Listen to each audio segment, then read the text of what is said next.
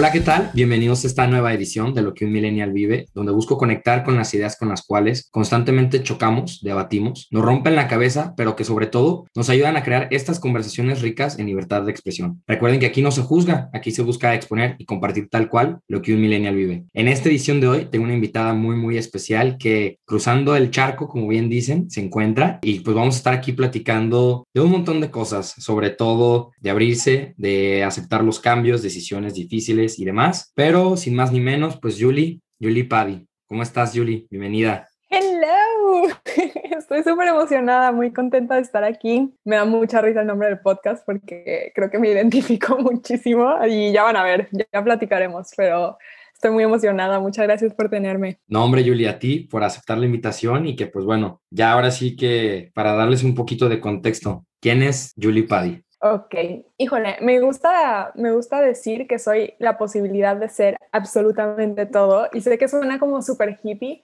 pero creo que habla mucho de mi filosofía de vida. He cambiado de vida completamente varias veces, he hecho cosas que, que yo de hace un año jamás hubiera imaginado que entraba como en el personaje o en la persona de Juliana entonces, me gusta como darme esas oportunidades, no encapsularme, meterme de full a lo que estoy haciendo en cada momento, pero seguir aprendiendo y seguir cambiando, transformándome. Y creo que mm, ese realmente es como mi filosofía de vida, ¿no? Probarlo todo y, evolucionar siempre hacia adelante, pero tratar de seguir cambiando todo el tiempo. Entonces, eso como en un, o sea, como en un área más, sin decir mucho, pero diciéndolo todo pero ya más aterrizado, digamos que soy blogger, youtuber, tiktoker, podcaster, también estudio publicidad, también estudio nutrición, soy esposa, soy estudiante, soy hija, soy de todo. La verdad es que supongo que eso me describe un poquito. Sí, sí, sí, totalmente. Y pues bueno, ahora sí que entrando al primer tema, que justamente viene siendo yo creo que parte de tu misma introducción, ¿no? Una introducción natural fresca y que engloba muchísimas cosas, ¿no? Eh, que de hecho se escucha muy bonito eso, ¿no? Poder ser parte de todo, pero a la vez siendo una pequeña parte de, de la, pues, grande imagen que uno es, ¿no? Y pues en el tema principal, lo que es cambios y decisiones difíciles, para también entrar un poquito en contexto para los escuchas, pues viene siendo que aquí, a Julie, que la conocí en la universidad, ahora sí que sé que ha sido máster en, en este tema y por ahí le tocó ser una de las, yo creo que, pues no sé, eh, precursoras, no sé si así decirlo, o de las que se supo, vaya, entre amigos y así, que pues tuvo un cambio muy difícil que fue el de, como bien decías, de estudiar nutrición, cambiarte a publicidad, ¿no? Y que como siempre es todo un dilema por muchas cosas, ¿no? El qué dirán eh, mis papás, mi familia, mis amigos o hasta el que no opina, digo que no conoces, que opina entonces, pues híjole, ¿cómo, ¿cómo fue ese primer cambio tuyo? Porque sé que de ahí, pues ya te dio mucha experiencia para tomar muchísimos cambios nuevos y que tu vida cambió radicalmente 180 grados.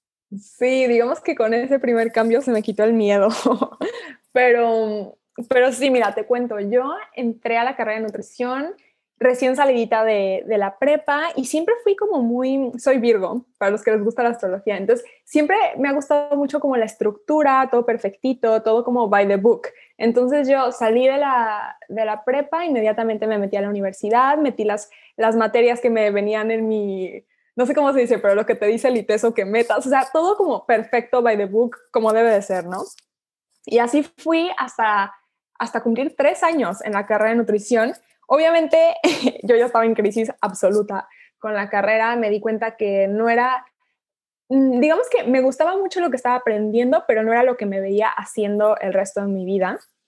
Este, y fue interesante porque esto no fue como que yo durante los tres años de carrera sabía que, que estaba en crisis, sin embargo estaba en crisis, pero no me lo aceptaba. O sea, creo que fue una crisis como tan dura y tan difícil de, de decir, uy, me equivoqué, que, que, me tardé muchísimo en darme cuenta, por eso es que me cambié hasta tercer año de carrera. Y de hecho me di cuenta gracias a una sesión de, con una psicóloga, porque yo fui por otro tema, por otra cosa, y dentro de la sesión me dice, oye, ¿y si te cambiaras de carrera?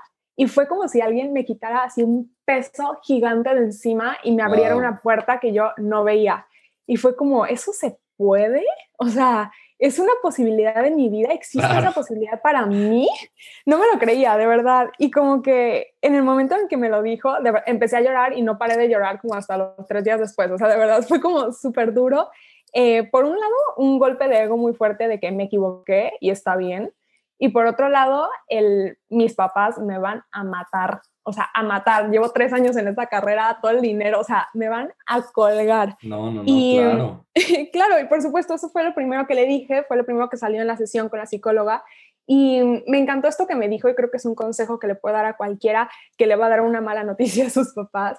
Y es eh, hablarles desde el corazón, con honestidad y con agradecimiento. Eso fue lo primero que yo hice les di las gracias por la oportunidad que me habían dado y les pedí esta nueva oportunidad de cambiarme de carrera, pero no desde lo exijo, sino desde esto es lo que está sucediendo en mi mundo, esto es lo que yo estoy pensando que puede ser una buena opción.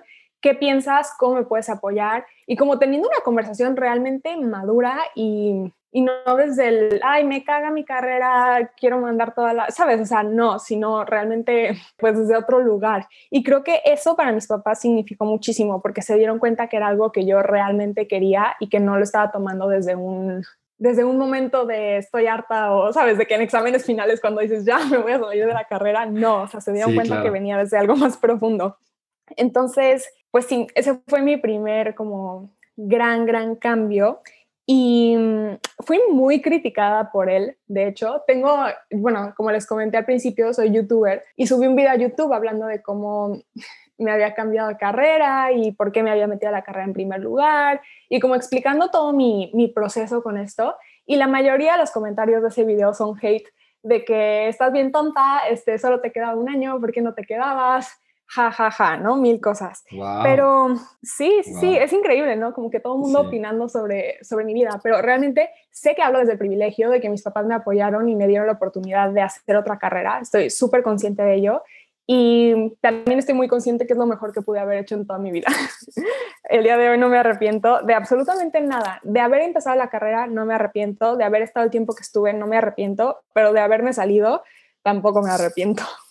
Wow, y algo que me gustaría remarcar mucho de cómo fue parte de tu decisión es, número uno, un apoyo de un profesional, ¿no? Que en este caso sea psicólogo o sea psicóloga, pues. Creo que es un personaje que dentro de muchas decisiones, creo yo, mucha gente no ve el gran potencial que tiene el ir a terapia, ¿no? Que platicándolo en, en, ediciones pasadas, que me gusta recapitularlo y luego conectar los, los episodios entre sí, es la importancia de tener ese valor interno en tú mismo reconocer que necesitas apoyo, ¿no? En este caso, pues tú que acudías por otra cosa y que una cosa lleva a la otra y que te ayudó para tomar este tipo de decisiones, ¿no? Punto número uno que se me hace valiosísimo. Y punto número dos, que también este tema de que, pues bueno, tú ya en redes sociales, YouTube y con un montón de seguidores, suscriptores y que, pues acostumbrada a que la gente opine, ¿no? Opine sin saber, que es lo peor de todo, ¿no? Pero que pues así pasa y así son las redes sociales y, de eso se vive, ¿no? Y de eso hay. Pero,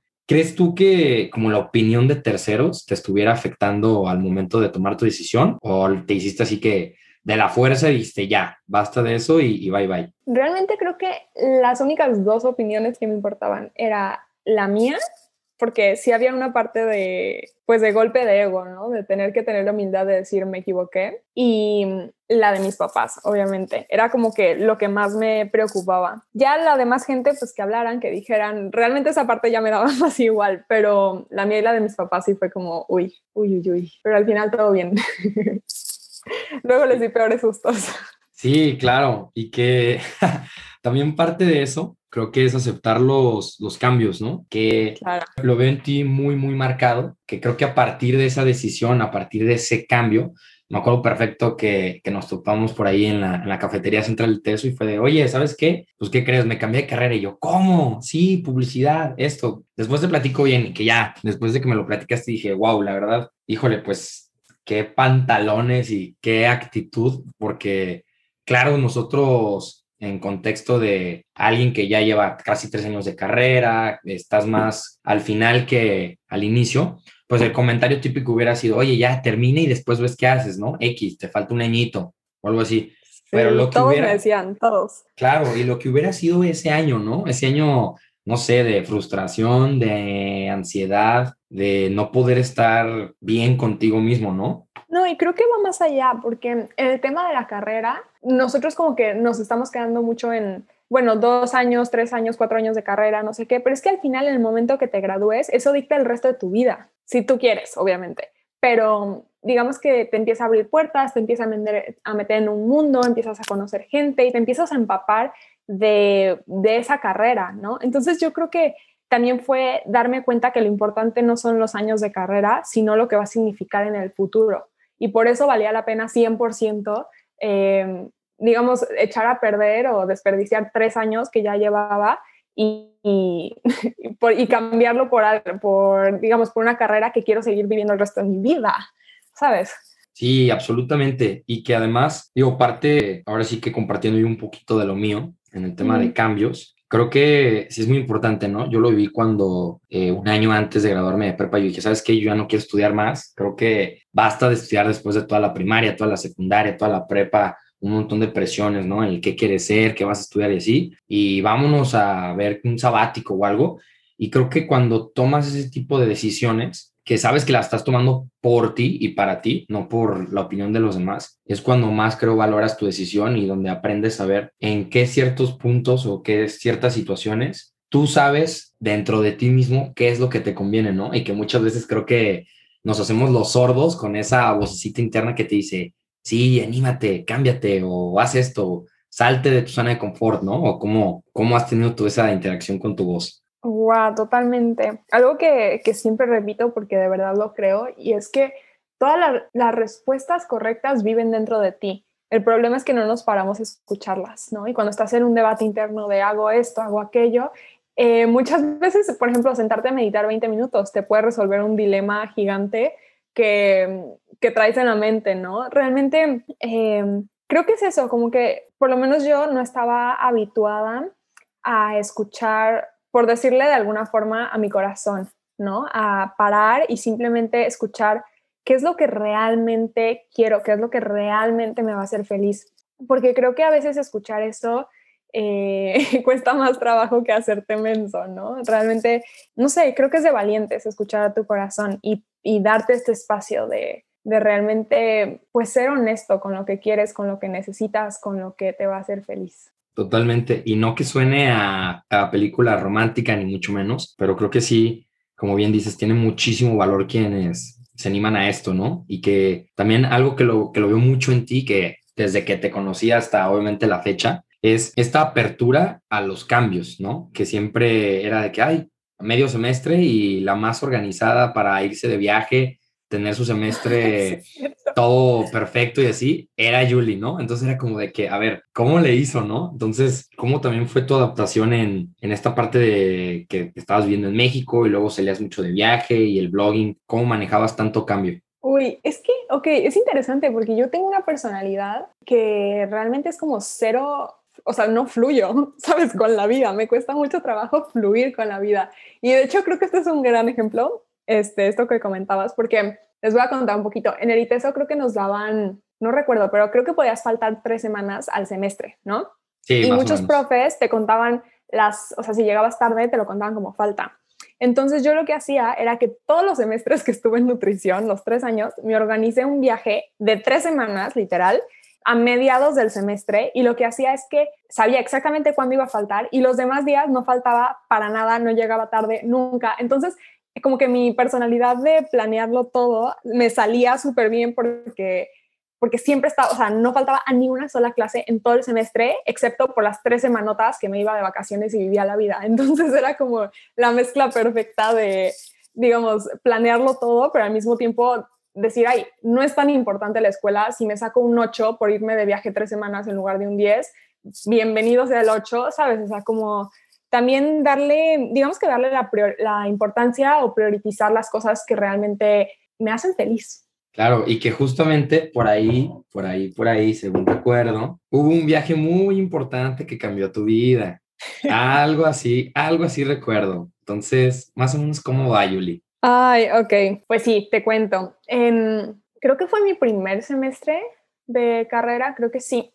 tuve, fui a un viaje, fui a un, a un retiro espiritual a Egipto y estando en ese viaje conocí a mi actual esposo y, fue una locura porque lo conocí, o sea, nos vimos ahí, creo que hablamos como, no sé, una hora máximo en todo el viaje y luego lo dejé de ver como tres años. O sea, nuestra interacción fue como de una hora y nos dejamos de ver, pero por cosas de la vida después nos reencontramos y no sé qué tanto meterme, pero ese es el resultado de mi gran, gran, gran cambio número dos en mi vida, porque él es español, entonces finalmente tomé la decisión de dejar toda mi vida en México y venirme a vivir para acá, a Madrid. Sí, sí, sí, justo, justo eso y que, wow, creo que como perspectiva de alguien, vaya, que supo eso, dije, wow, un nuevo cambio, o sea, va en México, hola Madrid, ¿no? O sea, literalmente, y que pues ya cuando te platican dices de que, oye, wow, Yuli, qué chido que,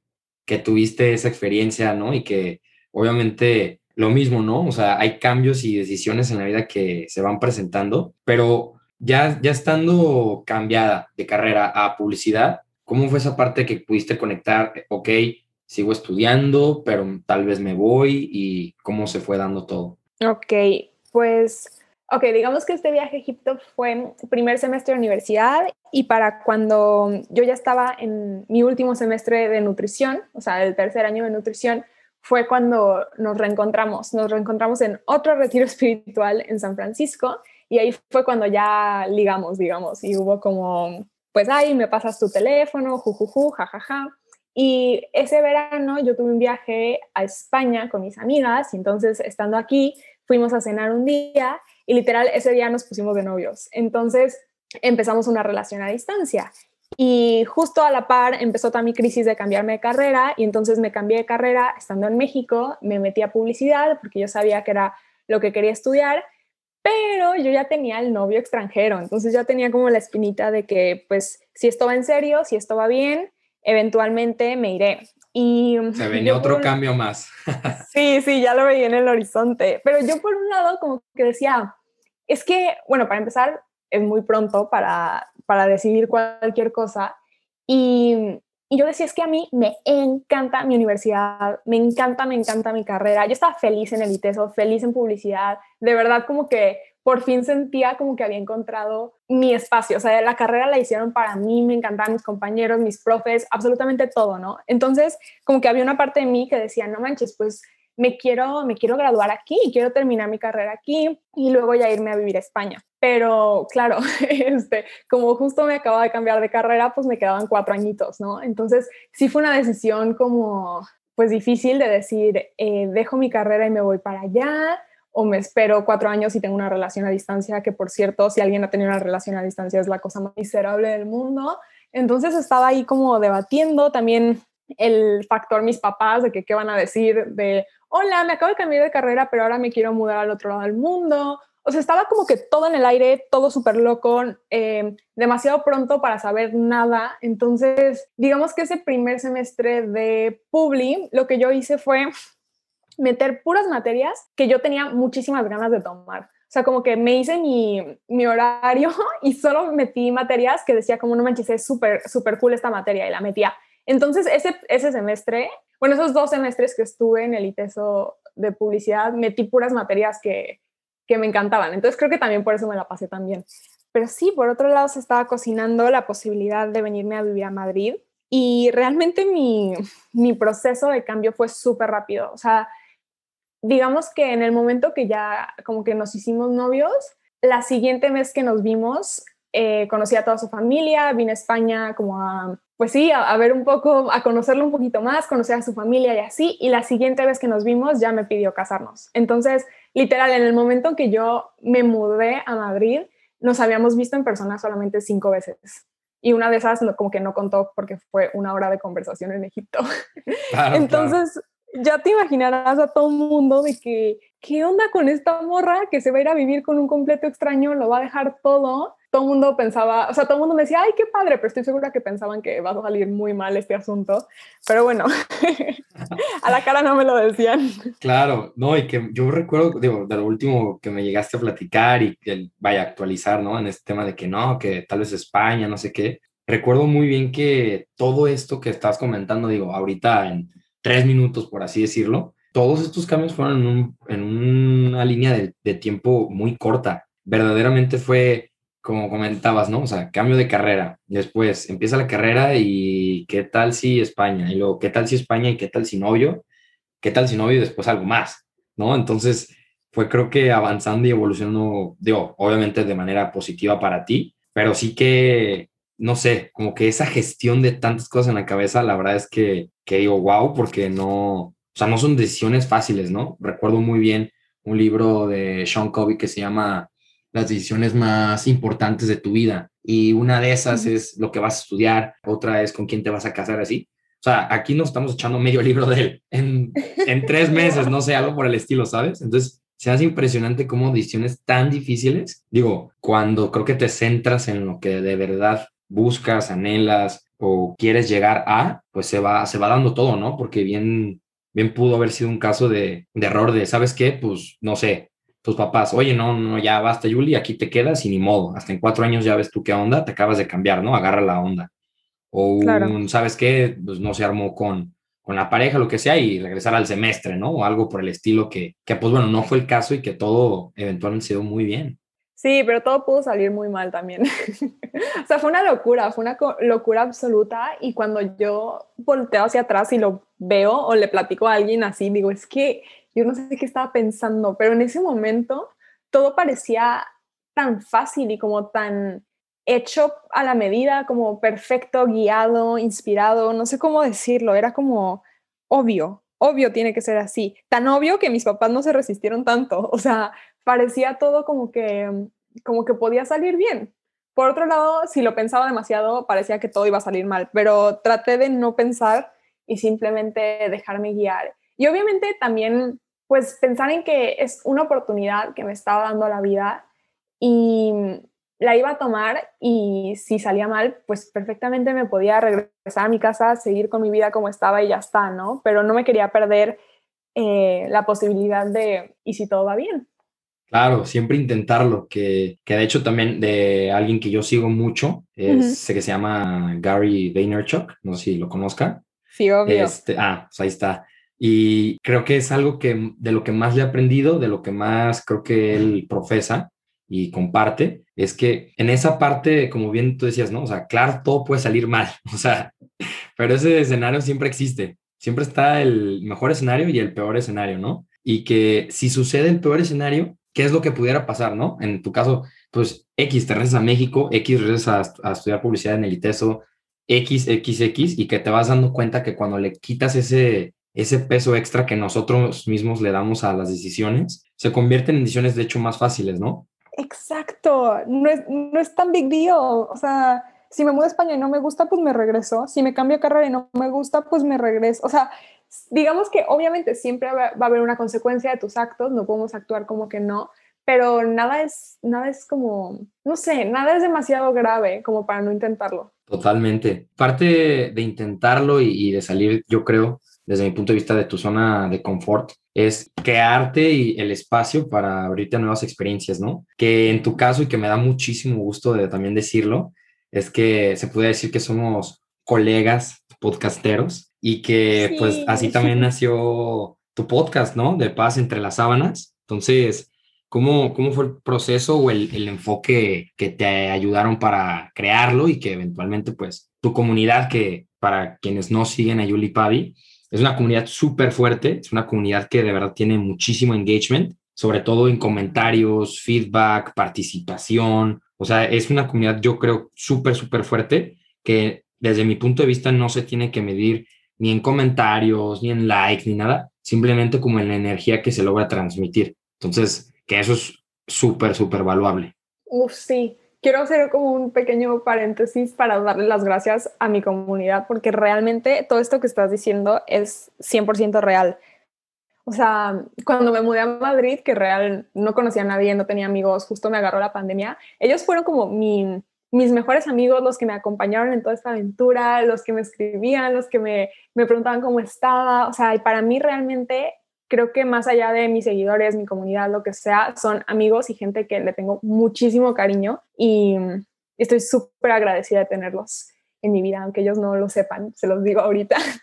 Pero haz de cuenta, yo como que cuando empezó el boom de los podcasts, empecé a escuchar muchos podcasts y entonces me empecé a imaginar cómo sería mi podcast. Y de hecho hice un primer intento de hacer un podcast en solitario. Este, de hecho, hice todo, tenía el logo, tenía el nombre, tenía el concepto, la intro, o sea, como que lo trabajé mucho, pero a la hora de ponerme a grabar, eh, me di cuenta que está muy difícil tener un podcast tú solo y como sí, llenar un espacio de a lo mejor media hora, una hora, hablando tú solo todo el rato sin tener ningún tipo de feedback, estaba cañón. O sea, grabé un par de episodios y dije, wow, creo que no voy a poder subir uno a la semana, esto está muy difícil. Y ahí murió mi primer intento de podcast, pero nunca se me quitó la semillita. Y había una parte de mí que lo sentía como bien difícil. Por alguna razón lo sentía como que lo hacía la gente como muy pro, muy cool o muy como que ya estaba haciendo otras cosas, o sea, se me hacía como otro nivel de creador de contenido que yo, al cual yo no tenía acceso, por decirlo de alguna forma. Y una muy buena amiga mía empezó a hacer uno y me pasó literal como que me marcó y me dijo, oye, estoy haciendo esto, está increíble, está bien fácil, necesito que hagas uno tú. Y yo de que, ¿cómo? ¿Cómo que está fácil? O sea, explícame. Y entonces me pasó el contacto de un chavo que es actualmente mi editor, mi mentor, mi guía, mi todo, y él me fue diciendo de que hicimos una llamada y literal en dos horas yo ya tenía podcast, pum, pum, pum, y lo hice. Y me di cuenta, o sea, como que ahorita volteo para atrás y pienso en cómo en algún momento tener un podcast era un sueño que me parecía imposible y como súper difícil y yo sola me había dicho que no podía. Y ahorita es como, no manches, no solamente tengo un podcast, pero tengo un podcast que le va muy bien, tengo un podcast que está haciendo cursos, tengo un podcast del cual me siento súper orgullosa y que creo que cada episodio suma muchísimo y, y me hace muy feliz sentir que, que pude, que ese proyecto nació y vive gracias a, pues gracias a querer y atreverme e informarme y también un poco gracias a seguir las señales de la vida, de que estas personas llegaron a mí, me lo propusieron y me dijeron, sí puedes, y creyeron en mí, más de lo que yo estaba creyendo en mí. Eso se me hace cañón y estoy súper agradecida con ellos.